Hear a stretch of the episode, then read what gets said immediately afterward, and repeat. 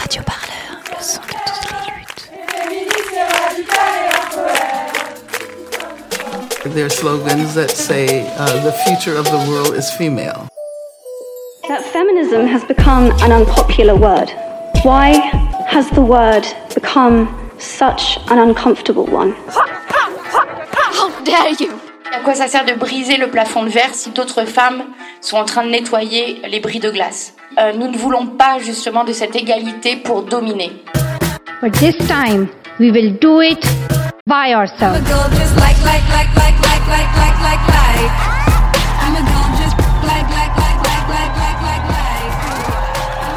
Comment se réapproprier des, des tactiques, des stratégies, des actions, des pratiques qui sont reconnues comme viriles, masculines La faute, c'est elle. Alors comment elle s'est habillée Qu'est-ce qu'elle a fait Qu'est-ce qu'elle a dit Qu'est-ce qu'elle a bu Mais arrêtons, quoi.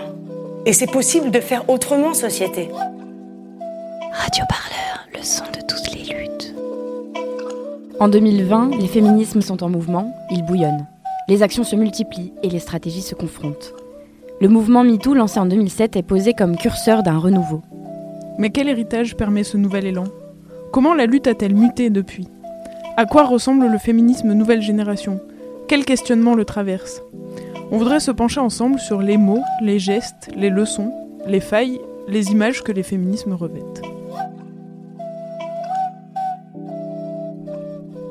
Genre au point, épisode 3. Toutes féministes.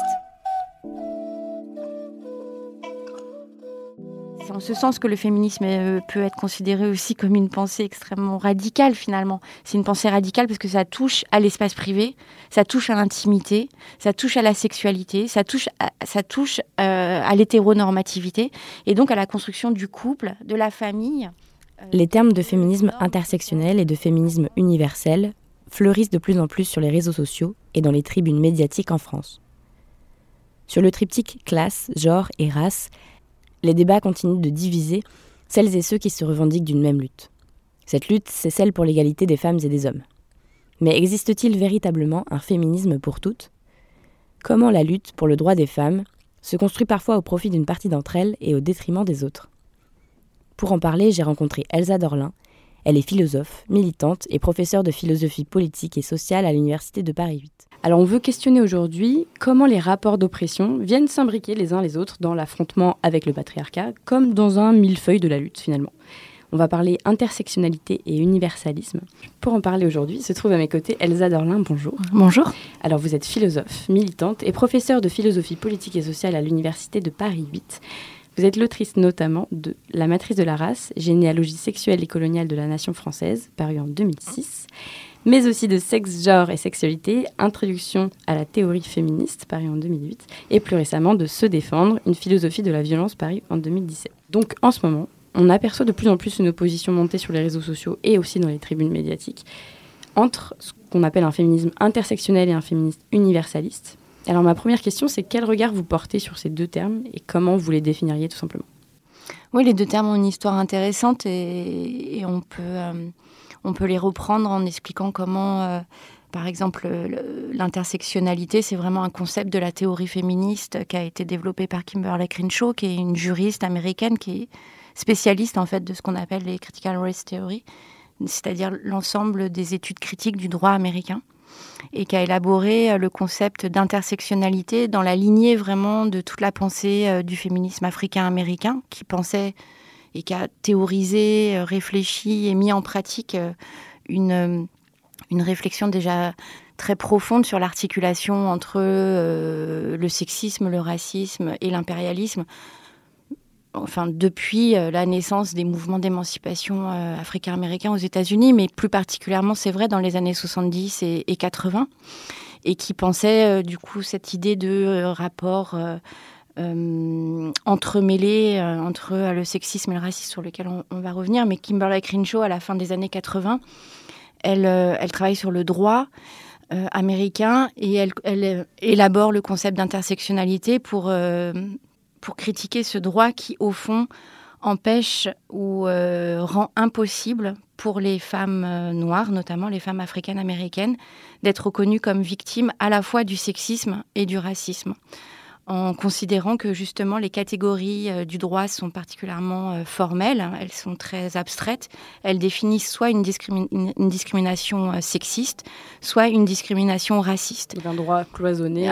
voilà, et c'est et pour être or pour les femmes noires par exemple, déterminer une situation de sexisme ne peut pas être déterminé de façon pure par exemple et d'autant plus que l'expérience vécue du sexisme pour les femmes africaines-américaines euh, et euh, en termes d'expérience vécue différentes, elle renvoie aussi à des propos, par exemple, différents, à des gestes différents, à des discriminations structurelles différentes que, euh, ce qui concerne les femmes blanches ou les femmes blanches de la classe moyenne, qui est finalement la catégorie de référence dans laquelle a été défini ce qu'est le sexisme pour le droit. Donc à partir de là, Kimberley Crenshaw va développer euh, à la fois à partir d'une critique du droit, mais aussi à partir d'une étude euh, sociologique sur euh, les, centres d'accueil pour femmes victimes de violences aux États-Unis. et à partir de là, elle définit l'intersectionnalité comme finalement le propre de la domination, au sens où la domination fonctionne toujours et en même temps comme un rapport de genre, de race et de classe mais euh, qui a des effets d'invisibilité, en fait, euh, d'un certain nombre d'expériences qu'on vient réduire à une expérience euh, centrale, une, expérience de référence qui est celle, finalement, des femmes blanches des classes moyennes ou supérieures. Et du coup, est-ce que c'est ça que produit, entre guillemets, le féminisme universaliste? C'est réduire cette expérience à une seule et même catégorie de personnes. Donc c'est un féminisme pour un seul type de femme, finalement? Bah Dans l'intersectionnalité, en fait, il faudrait revenir sur beaucoup de choses. Euh, et là, c'est vraiment une définition ramassée. Mais euh, il est vrai qu'il faut retravailler cette idée que d'abord, c'est euh, un outil d'analyse critique du droit et du droit anglo-saxon. Lorsqu'on parle euh, d'universalisme, là, on se retrouve finalement dans un contexte historique, social et politique qui est celui plutôt euh, euh, de la France, en tout cas, et puis du républicanisme français. Et la question de l'universalisme, avant que cette question ne devienne le féminisme universaliste, la question de l'universalisme a d'abord été finalement, on pourrait en faire une histoire en trois temps, si on veut, voilà, par souci didactique, on va dire. Mais cette histoire en trois temps, l'universalisme naît évidemment au moment de la Révolution française et de la déclaration en fait euh, des droits naturels de l'homme, c'est-à-dire effectivement quelle que soit la condition, quelle que soit la couleur, quel que soit le sexe ou la religion, euh, il y a des droits fondamentaux euh, qui sont intrinsèquement liés à l'humanité et l'utopie ou l'espoir de l'universalisme, c'est précisément de reconnaître ces droits d'égalité, de liberté à toutes et tous. Or, il se trouve qu'évidemment, euh, dans le contexte euh, historique et social, euh, et même dans le contexte même de l'Assemblée révolutionnaire de 1789, puis de 1791, 12, 13, etc., des débats apparaissent et sont extrêmement violents entre des tenants et des tenantes de l'universalisme que l'on appréhenderait vraiment dans sa, dans sa totalité et effectivement qui supposerait que euh, les femmes euh, accèdent par exemple aux droits civils et civiques, que euh, les domestiques qui étaient exclus de, tout droit y compris ensuite du suffrage censitaire, soit également puissent accéder à ça. Et évidemment que les personnes, hommes, femmes, enfants esclavagisés, euh, d'abord euh, soient euh, reconnus dans leur mouvement d'émancipation et que l'esclavage soit aboli, mais aussi que ces personnes soient reconnues à part entière comme des sujets politiques. Sauf que c'est pas ce qui va se passer. Sauf que c'est pas ce qui va se passer, évidemment. Donc on a beaucoup discuté dans l'Assemblée, y compris pour savoir si est-ce que les femmes pouvaient accéder aux droits et est-ce que l'universalisme comprenait les droits de l'homme l'homme avec un grand H, mais on pourrait dire est-ce que cet universalisme comprend également euh, l'homme avec un grand H, mais aussi euh, justement sans euh, discrimination de classe, de couleur, de religion et évidemment de, sexe, qui ne sera ni le cas finalement pour les femmes, ni le cas pour les, personnes esclavagisées, et ni le cas pour les domestiques, puisque on va avoir une république qui va fonder le suffrage censitaire. C'est qu'au fond, seuls les bourgeois, les hommes issus de la bourgeoisie, euh, pourront euh, accéder à ces droits et à l'universalisme. Donc d'emblée, l'universalisme, c'est au fond, il y a une très belle phrase d'un révolutionnaire juif que j'aime beaucoup qui s'appelle euh, Zalkin et qui écrit un texte en 1791 qui s'appelle euh, L'apologie des juifs, puisqu'il est question dans l'Assemblée d'exclure les juifs, y compris des droits du citoyen. Et Zalkin Hurwitz dit, pour être citoyen dans ce beau pays, il faut être propriétaire d'un prépuce blanc.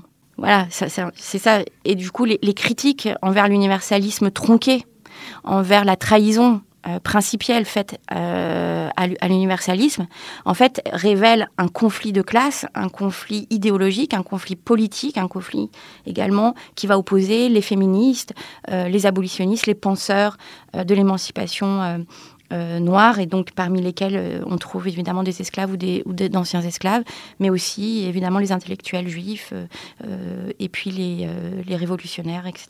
Et du coup, si on accole aujourd'hui le terme de universaliste, malgré l'histoire beaucoup plus large de ce terme d'universalisme, si on l'accole aujourd'hui au féminisme, euh, qu'est-ce qui se trouve du coup derrière ces, deux mots accolés? C'est donc l'idée d'un féminisme qui serait euh, une égalité euh, de, droits entre les hommes et les femmes, qui serait valable pour toutes les femmes, sans distinction de race, de classe, etc. En fait, c'est quand même c'est une grosse arnaque cette histoire, parce que le deuxième moment de, l'universalisme, c'est dans les années 70, 80, 90, au moment y compris des débats sur la parité en France, une grande partie des, féministes euh, en France, euh, penseuses, militantes, vont euh, aller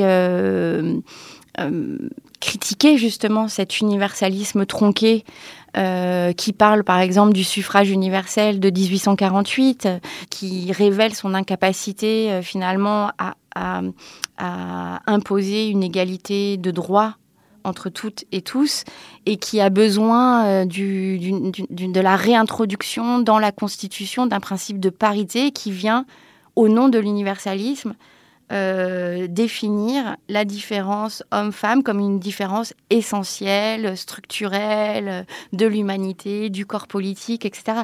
Et donc cette critique dans les années 90 de l'universalisme abstrait, c'est-à-dire d'un universalisme qui n'a jamais euh, euh, réussi, non pas que euh, c'est parce qu'il était euh, il y avait un problème, c'est juste qu'il y a, derrière, il y a une volonté politique, évidemment, de maintenir, en fait, des systèmes de distinction et de discrimination et, et qui a intérêt à maintenir dans l'abstraction des droits fondamentaux et un accès à l'égalité matérielle et concrète.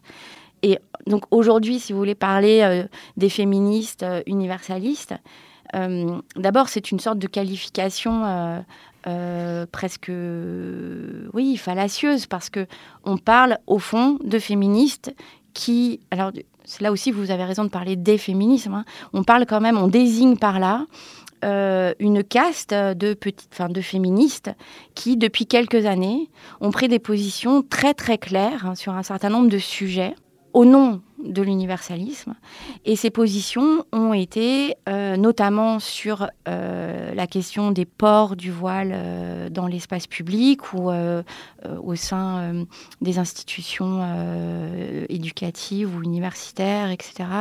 Mais qui, au nom de l'universalisme, ont déclaré en fait que il y a une seule bonne façon de s'émanciper, que cette bonne façon, eh bien finalement, c'est le progrès des Lumières, c'est les valeurs de liberté, euh, d'égalité défendues par la France, etc., et qui se revendique de, d'une forme d'universalisme républicain qui prend pour point de référence euh, seulement une partie euh, des femmes et seulement une seule expérience des discriminations sexistes et, qui refuse d'entendre les critiques qui lui sont adressées, ces critiques selon lesquelles euh, ce n'est absolument pas un universalisme euh, qui est défendu ici au nom du féminisme, ou c'est absolument pas un féminisme qui est défendu au nom de l'universalisme ici, c'est une position de pouvoir et euh, c'est à l'intérieur en fait du féminisme et plus largement du débat politique, on voit bien un conflit théorique, politique, idéologique entre un féminisme quand même relativement blanc et bourgeois et puis le déploiement des critiques qui lui sont adressées. Est-ce que, de ce point de vue, on pourrait tenter de placer sur un échiquier politique ces deux discours, ces deux tendances, si on peut dire? Je pense à un article de Arrêt sur Image qui parlait de la diffusion de ces discours dans les médias et qui reliait le, discours intersectionnel, on va dire, à des médias plutôt à gauche et à l'inverse, un discours plutôt vers l'universalisme, plutôt dans les médias à droite. Est-ce que vous pensez qu'on peut faire cette distinction sur l'échiquier politique gauche-droite pour ces deux types de discours. Même pas vraiment, parce qu'il me semble qu'en en observant beaucoup la façon dont ces termes ont circulé, euh, non pas justement au sein de la, de la pensée féministe ou de, la réflexion euh, à la fois politique, militante et intellectuelle sur ces, sur ces points, il me semble qu'en en fait, il y a la construction quand même euh, d'un conflit idéologique et qu'on peut saisir à travers une certaine presse.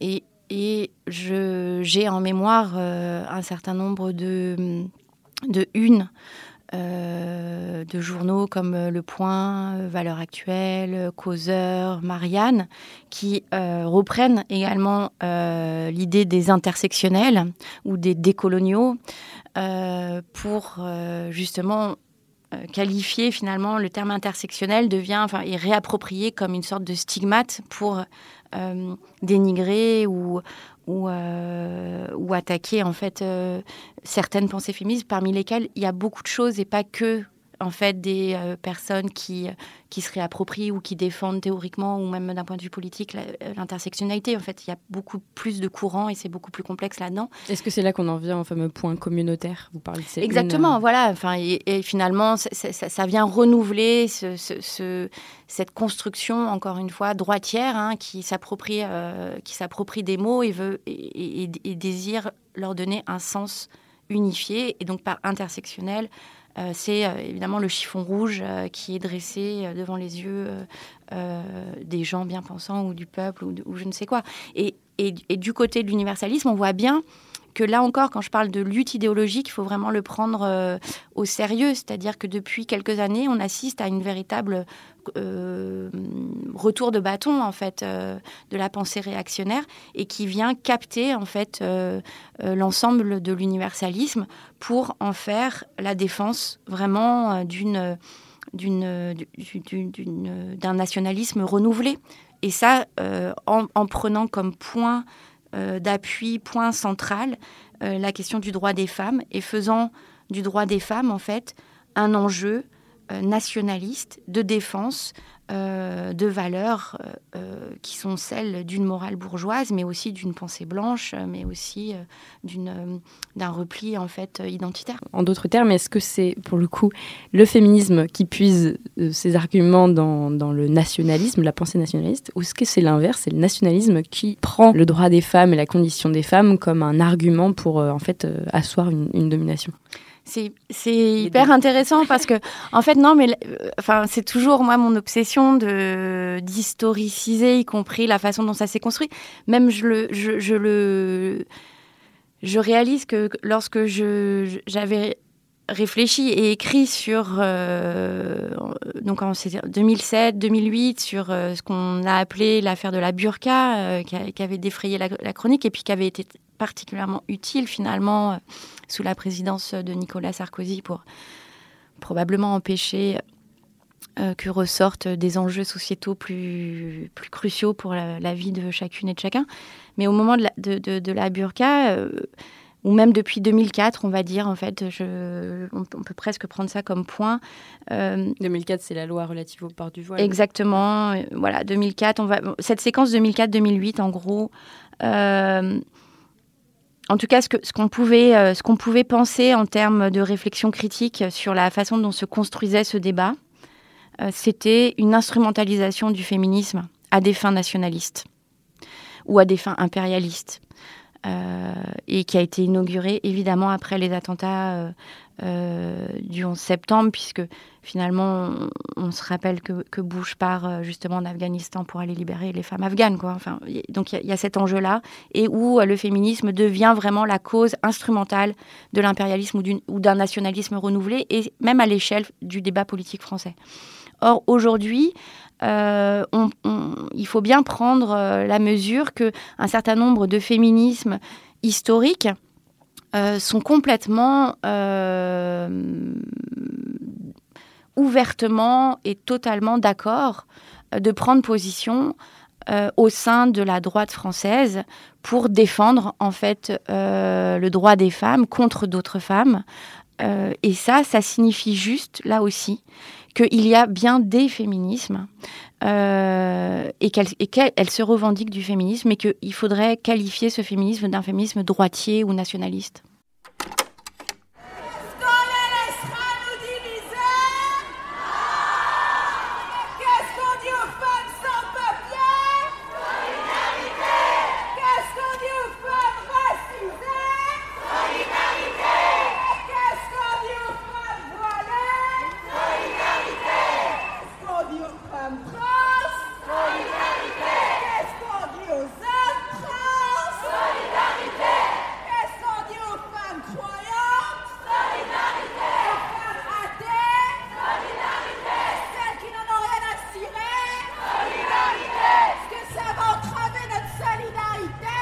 C'est Sharon, je suis militante afroféministe. Euh, alors moi j'ai été euh, parmi les fondatrices du collectif Moissy. Et en fait, j'avais envie de venir aujourd'hui pour euh, apporter mon soutien en fait à toutes les femmes victimes de violences conjugales, de violences sexuelles et de violences sexistes en fait. ça me paraît hyper important de, mobiliser, enfin d'être auprès des femmes aujourd'hui euh, des femmes trans aussi, euh, voilà, de toutes les femmes. Moi, je suis pour une inclusion euh, et aussi pour soutenir les femmes musulmanes et notamment les femmes voilées. en gros, moi, mon état d'esprit, c'est que c'est inadmissible qu'on instrumentalise le féminisme pour divulguer des messages islamophobes, transphobes, racistes et j'en passe. Donc, donc voilà, et je pense que c'est le problème qui se pose aujourd'hui en France, quoi, c'est qu'on instrumentalise, on dépolitise le féminisme euh, et, on oublie les vrais sujets qui sont quand même de lutter contre les violences patriarcales et euh, voilà.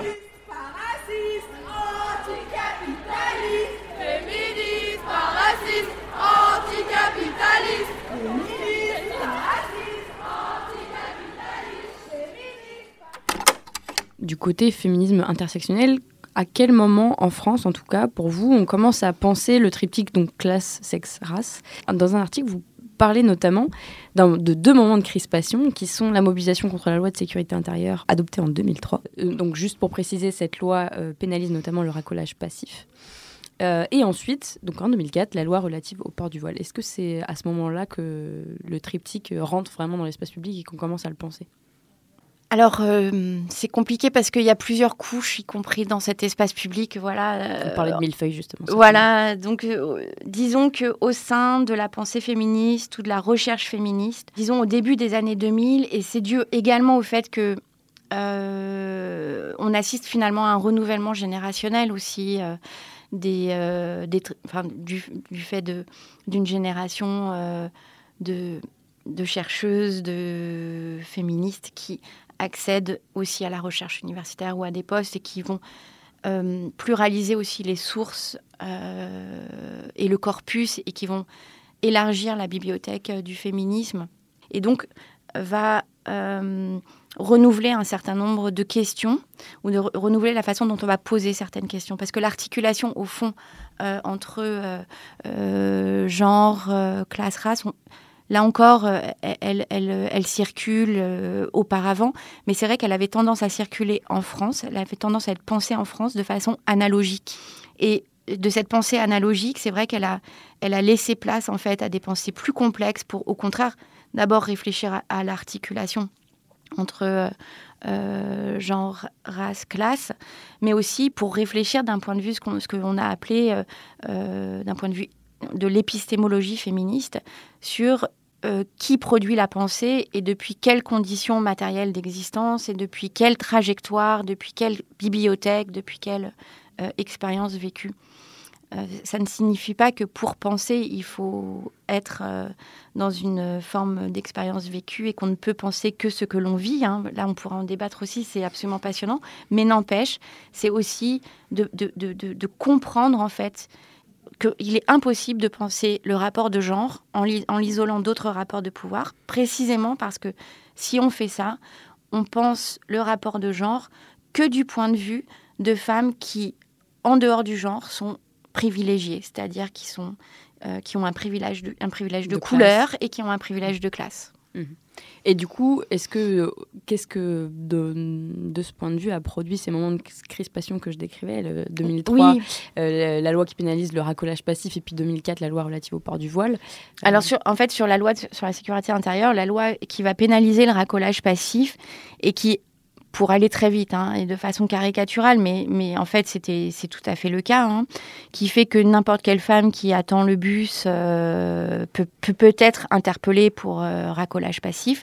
Et évidemment, cette, cette loi qui prétendait en fait euh, lutter contre le phénomène prostitutionnel au nom de la protection des femmes ou des personnes travaillant dans le milieu prostitutionnel était au fond le énième arsenal juridique pour aller cibler euh, des personnes en situation irrégulière dans le cadre d'une lutte contre ce qui était appelé ou ce qui est appelé l'immigration clandestine. Donc l'instrumentalisation, là pour le coup, hein, l'instrumentalisation du féminisme à des fins racistes. Alors là pour le coup c'était la chasse aux, étrangers et aux étrangères qui faisait que une personne pouvait obtenir des papiers si elle dénonçait euh, son proxénète, etc. Donc ce package, en fait, n'a jamais eu pour euh, objectif de, euh, de, de, construire, en fait, de véritables droits, encore une fois, avec des moyens pour toutes les femmes, mais a mis, à plonger dans des formes d'exposition grâce à la violence les personnes prostituées, notamment par le harcèlement policier, par le fait de leur interdire d'accéder aux soins et par, en fait, un espèce de double chantage sur, cette, euh, sur la question du Mais là, ce qui était en jeu déjà, c'est qu'on ne pouvait plus penser le genre sans, par exemple, réfléchir aux politiques racistes migratoires. Donc c'était, c'est en ça que pour moi c'est fondateur, parce qu'au sein du féminisme, ça a clivé quand même les débats, déjà sur la, sur la sexualité, ensuite sur la prostitution évidemment et sur la question du travail prostitutionnel, euh, et indépendamment, si vous voulez, des positions, de enfin, des, positions théoriques qui sont classiques sur la question entre abolitionnisme, euh, ou personnes qui seraient soi-disant euh, pour les prostituées et pour le droit, les droits des prostituées, ce clivage-là, eh bien, en son fond, il y avait euh, la nécessité, ou en tout cas s'est posé la nécessité au sein même du féminisme de réfléchir à sa décolonisation, à, sa, à, son, enfin, à réfléchir au, biais raciste d'une certaine pensée, par exemple, de l'émancipation euh, des femmes. Et puis 2004, alors c'est 2003-2004 en fait. Hein. C'est vraiment euh, tout le, débat euh, et la polémique, les, polémiques, mais enfin la énième polémique sur le voile, mais qui va marquer aussi euh, d'abord le très grand soutien de l'État pour l'association Ni pute ni soumise. Et sur la manifestation du 8 mars en 2003 ou 2004, mais il me semble que c'est dès 2003. Enfin, je, pardon, je sais pas, je me rappelle plus si c'est 2003 ou 2004, dans le cortège du 8 mars, où effectivement une partie des féministes euh, euh, veulent jeter dehors en fait des féministes euh, musulmanes portant, le voile.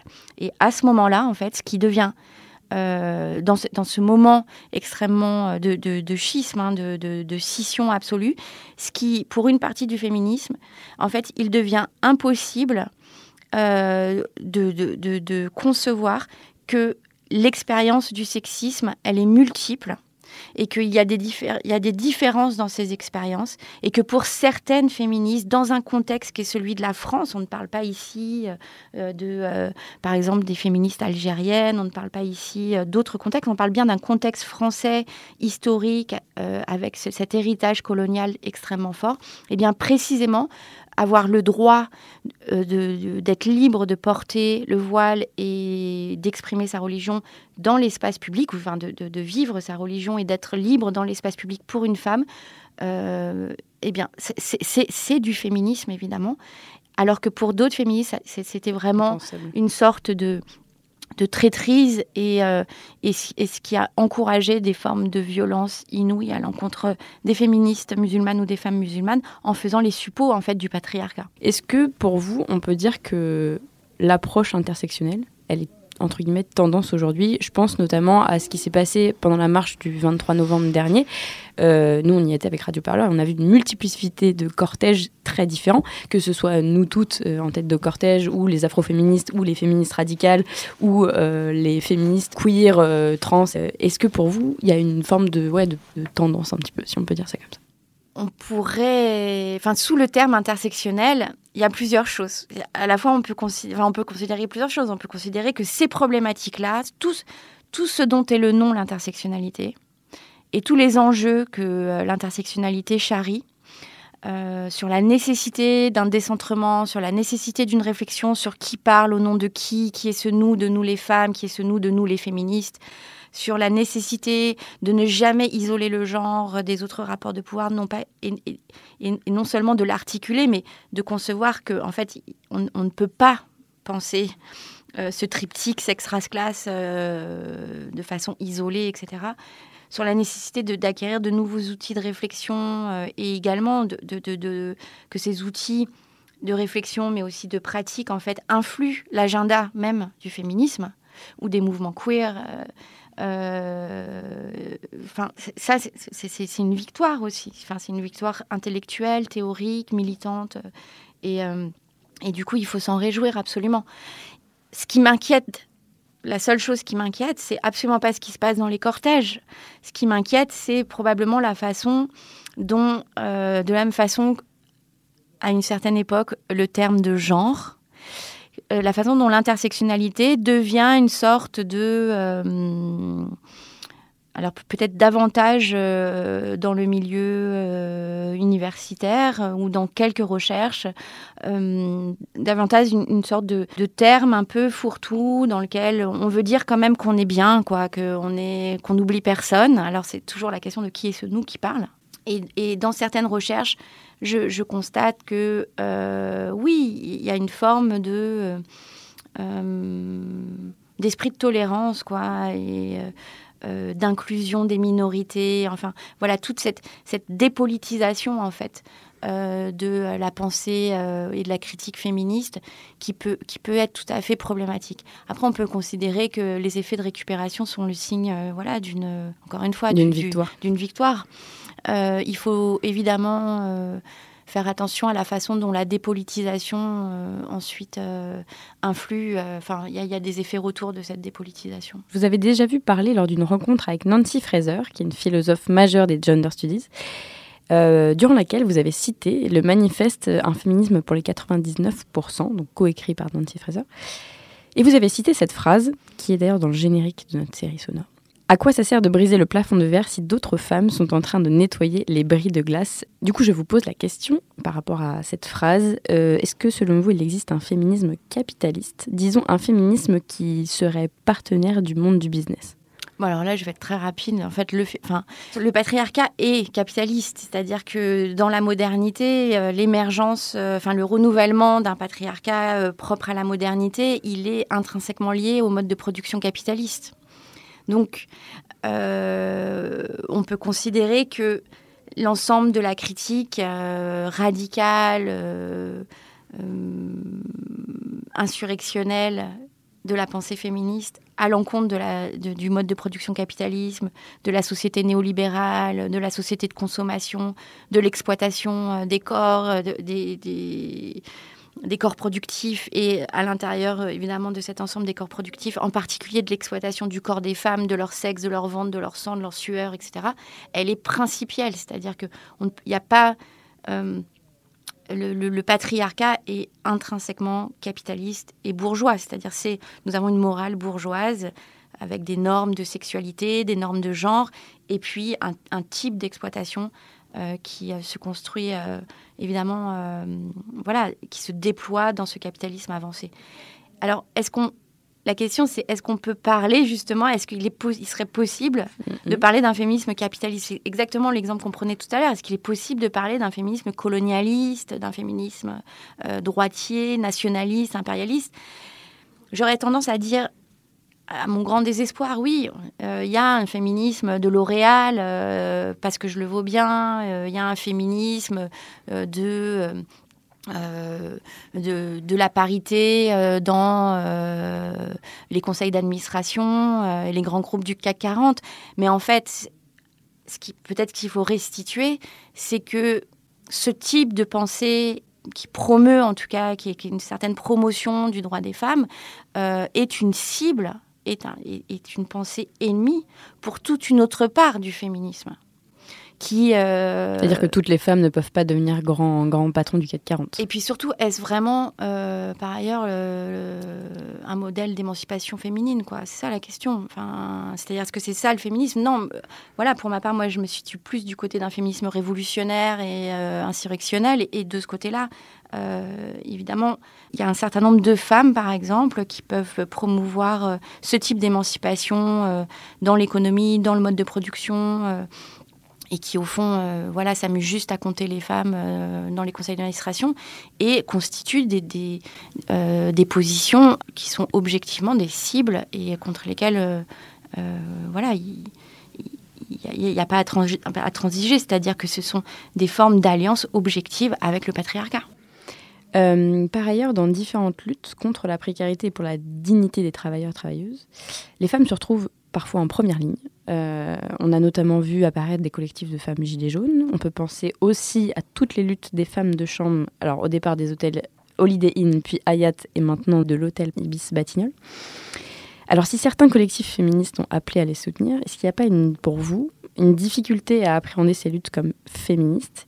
Et est-ce que c'est parce que ces luttes, je pense notamment aux luttes de toutes les femmes de chambre, est-ce que c'est parce que ces luttes concernent en priorité des femmes racisées? Est-ce qu'on n'a pas une difficulté à considérer que ce sont aussi des luttes féministes finalement? Ben, Je voudrais pas parler pour, euh, voilà, pour, d'autres, euh, enfin, où, la question se poserait, de mon point de vue, elle se pose euh, absolument pas. Ce sont probablement euh, les luttes féministes aujourd'hui les plus revendicatives, les plus structurellement importantes, parce que précisément elles interrogent de façon totalement principielle le genre, la classe, la race. Et c'est aussi une réflexion très importante sur cette division sexuelle et raciale du travail, en fait, et l'assignation des femmes les plus précarisées et, et où mais les, euh, les, des femmes racisées au, euh, à la production du soin et à la reproduction. Et, et je pense, évidemment, là, on parle euh, des syndicalistes et des travailleuses mobilisées enfin, en tant que personnel de nettoyage ou femmes de chambre, etc.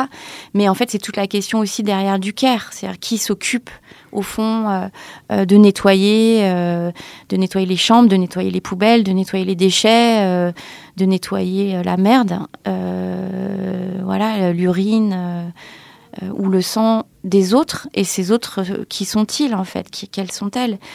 Et on voit bien que dans l'assignation prioritaire des femmes issues des classes populaires les plus, voilà, les plus paupérisées et racisées à ces, ces, ces tâches de soins, la question du care, du soin dont on a beaucoup, euh, qu'on a beaucoup travaillé, dont on a beaucoup entendu parler. C'est pas seulement la question de l'empathie, de la sollicitude, etc. C'est la question d'une division du travail sexuel et racial et qui construit, qui est la condition matérielle, qui est le travail qui rend possible quelque chose comme une norme de la féminité idéale. Et est-ce qu'il n'y a pas là en plus une distinction qui s'opère Une distinction qui serait euh, le politique et public d'un côté et le privé de l'autre? Si je devais donner une image, disons, euh, c'est OK d'aller manifester dans la rue le 23 novembre pour dénoncer les violences faites aux femmes, moins OK de se poser la question de qui va qui va garder mes enfants dans l'enceinte de la maison ou qui va nettoyer, comme vous disiez, euh, mon lieu de travail ou mon domicile. Est-ce qu'il n'y a pas une distinction qui s'opère là entre l'espace public qui serait politique et l'espace privé qu'on rejette à une certaine catégorie de femmes qu'on invisibilise finalement. Oui, c'est clair qu'il y a une forme d'invisibilisation.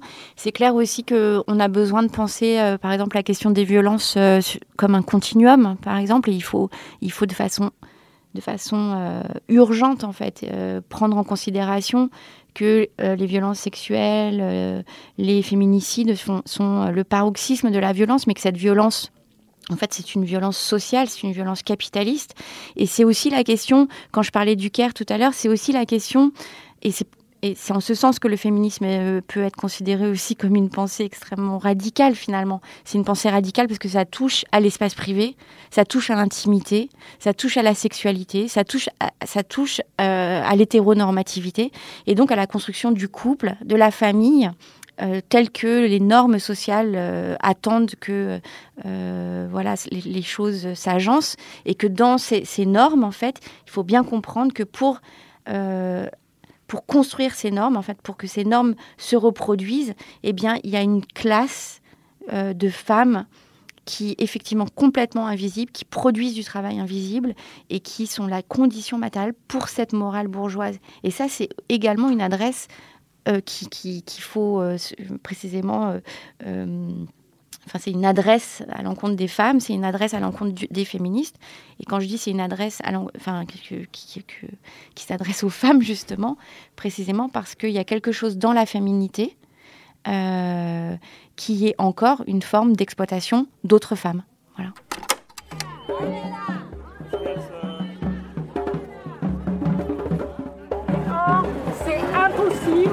Continuer à admettre l'existence de la sous-traitance quand on prétend qu'on défend l'égalité entre les hommes et les femmes. Voilà. Et c'est la sous-traitance, c'est en soi, c'est de la discrimination. Hein Il y a beaucoup de nationalités là, j'ai entendu. Mali, Côte d'Ivoire, Haïti. Ouais, surtout. Surtout. Congo et tout. Congo, Congo aussi. aussi oui.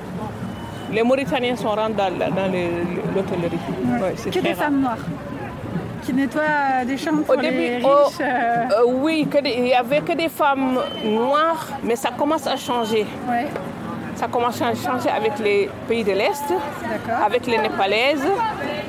Donc, ils commencent à recruter plus les Népalaises euh, et les gens de l'Est dans les grands hôtels.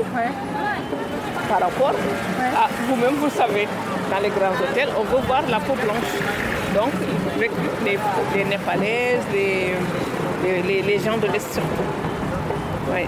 Donc, Ça, ils les- vous le disent? Non, pas du tout, mais ça se, Ça on, se sait. on a- ça se sait, on comprend.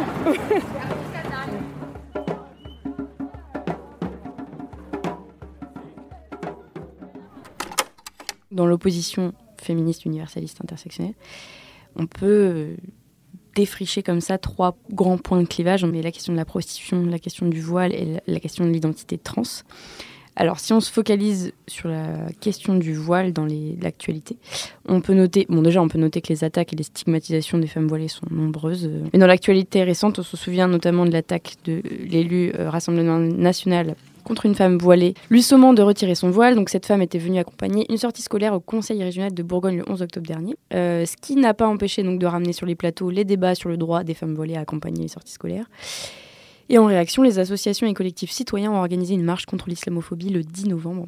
Et dans ce- ce- cette actualité-là, euh, il y a toujours une frange qui se réclame féministe qui euh, entend s'élever contre le port du voile comme symbole de l'oppression des femmes. Est-ce qu'on peut toujours considérer cette parole comme féministe Euh, Et pourquoi on pourrait avoir une telle frilosité, une frilosité à concevoir un féminisme musulman? Il faut bien comprendre que là, la question, euh, la façon dont euh, vous avez une histoire de la violence islamophobe en France qui, qui se nourrit d'abord d'un passé colonial qui ne passe pas, d'une d'un- d'une absence totale de réflexion sur la question de la décolonisation des imaginaires, de la décolonisation euh, euh, des références euh, culturelles, intellectuelles, euh, et sur le blanc-seing qui est donné à l'extrême droite pour en permanence, et à la droite, et d'ailleurs à une partie de la, La gauche, hein, on est bien d'accord,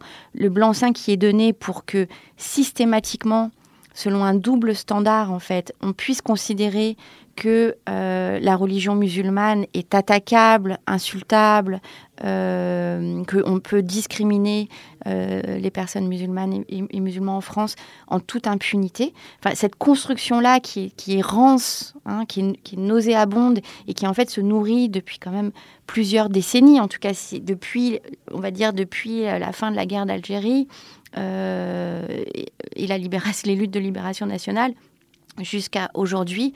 Enfin, c'est- une, longue série en fait qui n'en finit pas, dont on a, dont on a euh, pu expliciter par ailleurs que l'instrumentalisation première, c'est évidemment d'invisibiliser des questions sociales, des conflits politiques et des questions de revendication ou, des, ou un contexte justement de révolutionnaire euh, euh, et de mobilisation sociale, comme c'est le cas aujourd'hui. C'est-à-dire que systématiquement, euh, quand il s'agit justement de reculer ou de casser l'état social, alors cibler l'islam est parfaitement, voilà, parfaitement utile d'un point de vue rhétorique mais on est dans, on est dans le cadre quand même d'une pensée nationaliste et raciste euh, extrêmement puissante. Enfin, je veux dire, c'est donc donc la question de savoir pourquoi aujourd'hui pour certaines personnes il est compliqué de penser à un féminisme euh, musulman, pour moi c'est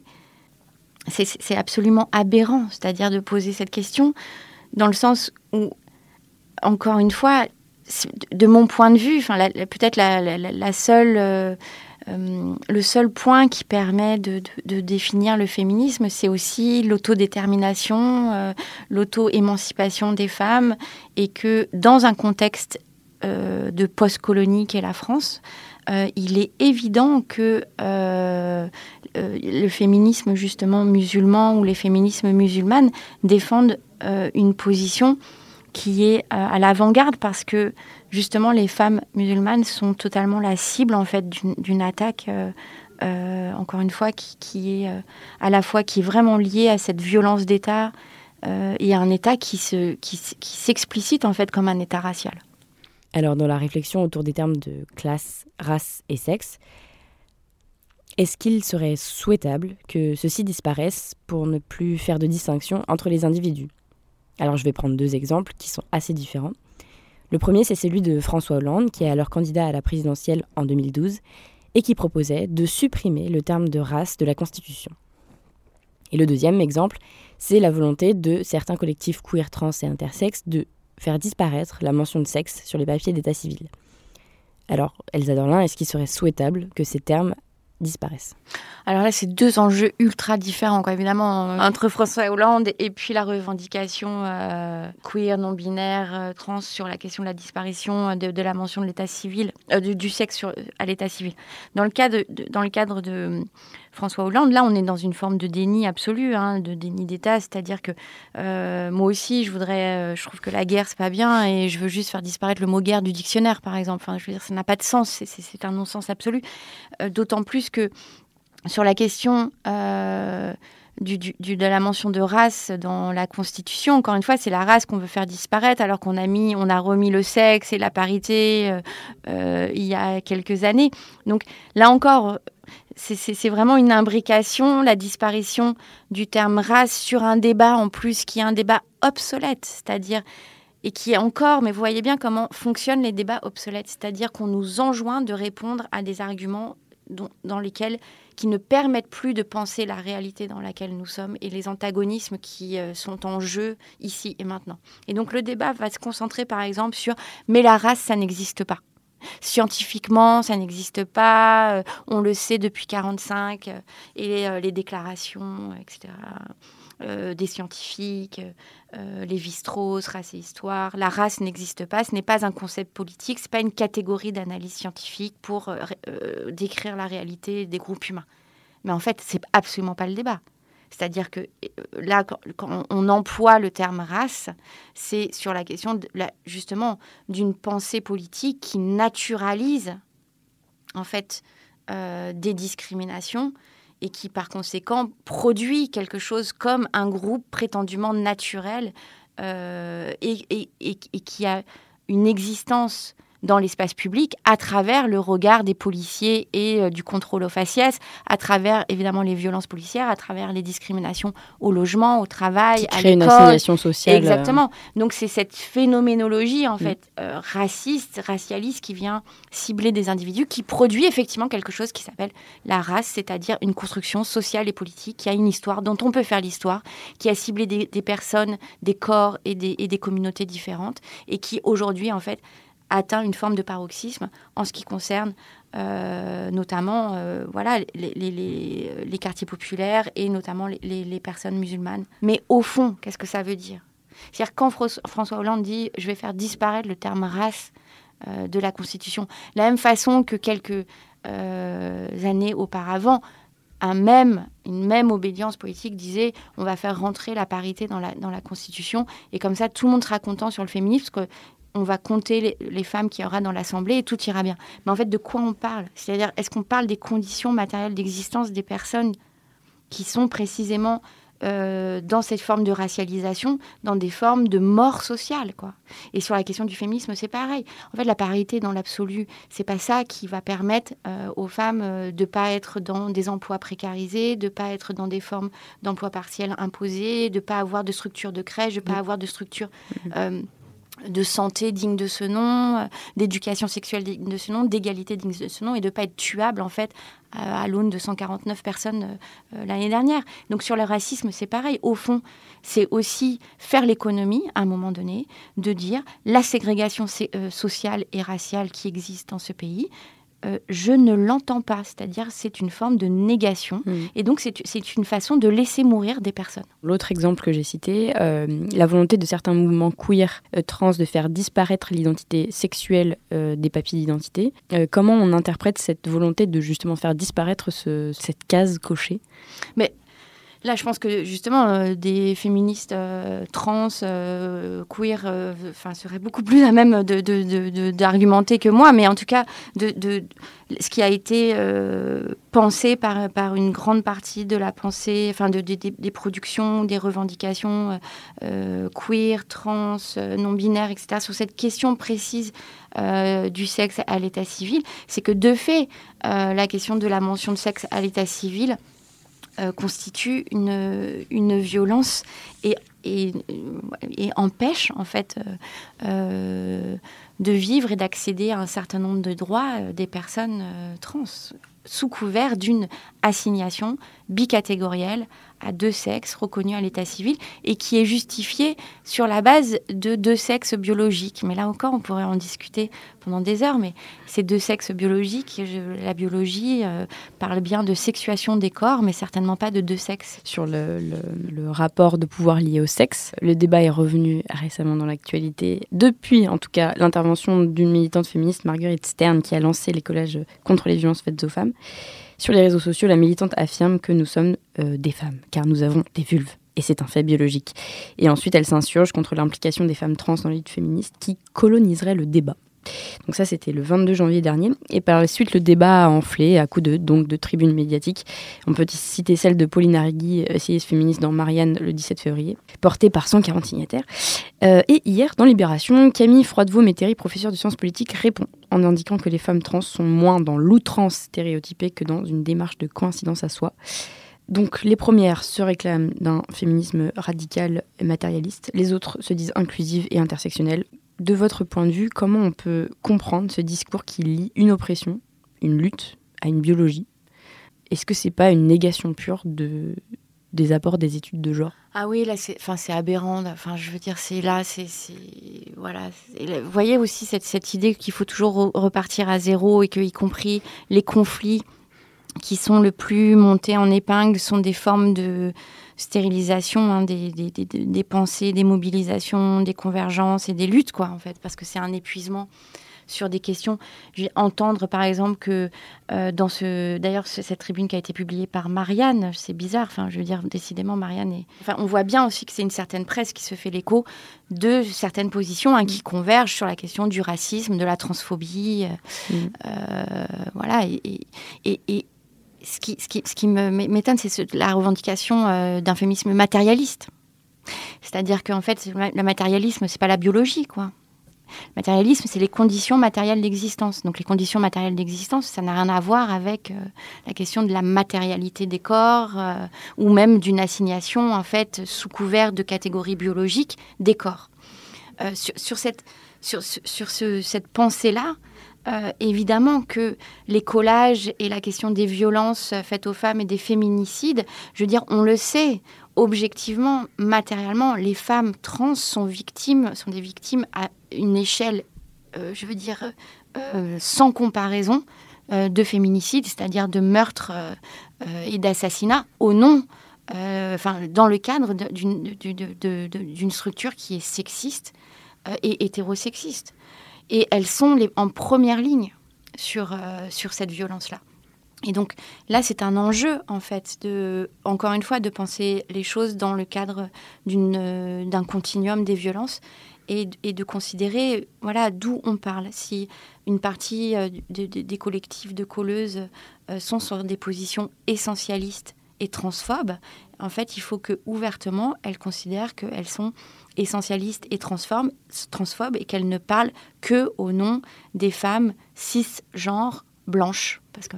Et je trouve que beaucoup de, de collectifs de colleuses dans d'autres villes, euh, que même que ce soit à Paris, hein, se sont complètement, complètement opposés. Mais je euh. sais complètement. Et du coup, j'ai une immense admiration pour euh, les colleuses. et, et, je veux dire, ces collectifs-là qui, qui, voilà, qui, elles tiennent là-dessus. Et finalement, rétrospectivement, je, on peut considérer qu'il hum, y a toujours eu des, courants, euh, des pensées féministes euh, extrêmement subversives euh, en France, mais quand même maintenues très en marge de ce qu'on entend communément par le féminisme. Et que ce qu'on entend communément pour le féminisme, c'est ce qui finalement est le plus diffusé.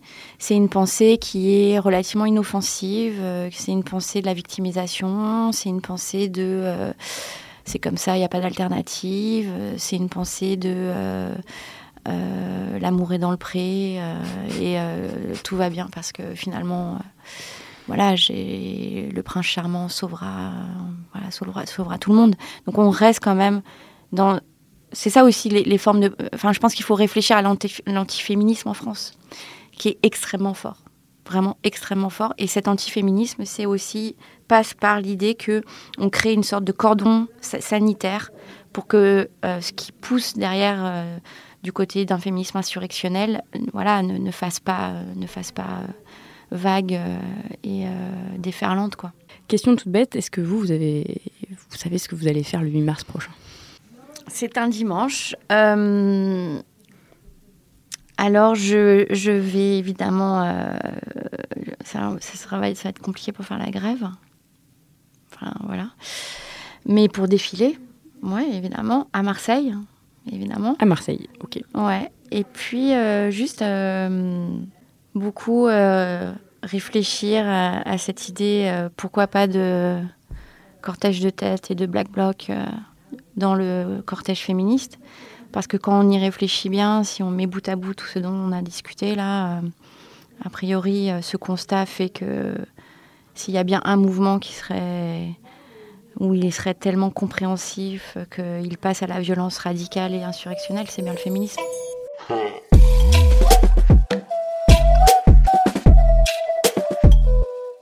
Radio Parleur, le son de toutes les luttes. Écoutez-nous sur radioparleur.net.